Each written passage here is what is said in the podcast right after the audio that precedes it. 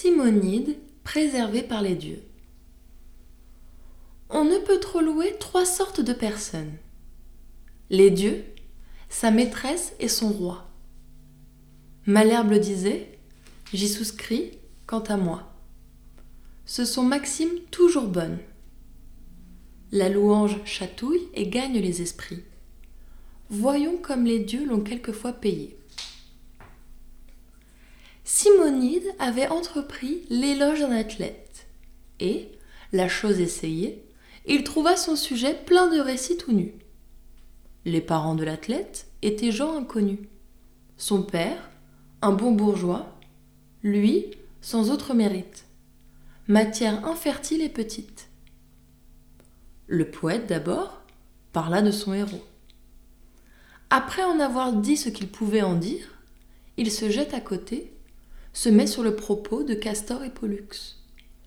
Ne manque pas d'écrire que leur exemple était aux lutteurs glorieux, élève leur combat, spécifiant les lieux où ses frères s'étaient signalés davantage.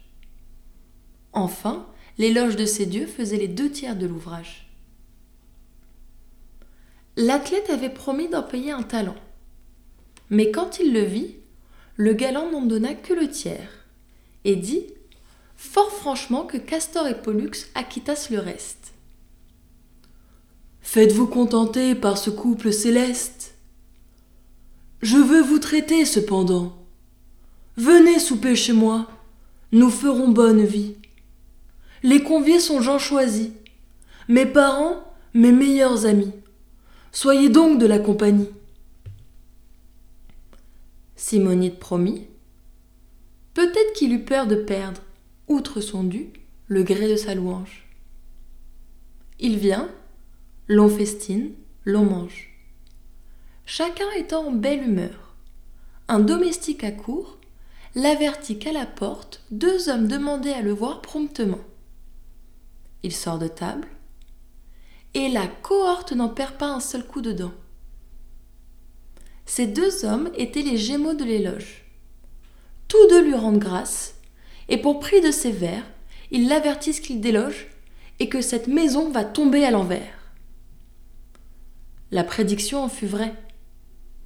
Un pilier manque, et le plafond, ne trouvant plus rien qu'il était, tombe sur le festin, brise plat et flacon, n'en fait pas moins aux échansons.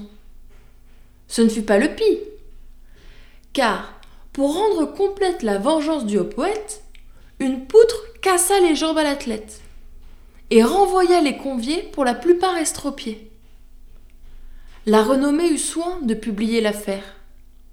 Chacun cria miracle. On doubla le salaire que méritaient les vers d'un homme aimé des dieux. Il n'était fils de bonne mère qui, les payant à qui mieux mieux, pour ses ancêtres n'en fit faire.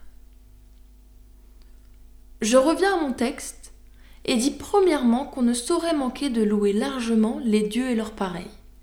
De plus, que Melpomène souvent, sans déroger, trafique de sa peine. Enfin, qu'on doit tenir notre art en quelque prix. Les grands se font honneur dès lorsqu'ils nous font grâce. Jadis, l'Olympe et le Parnasse étaient frères et bons amis.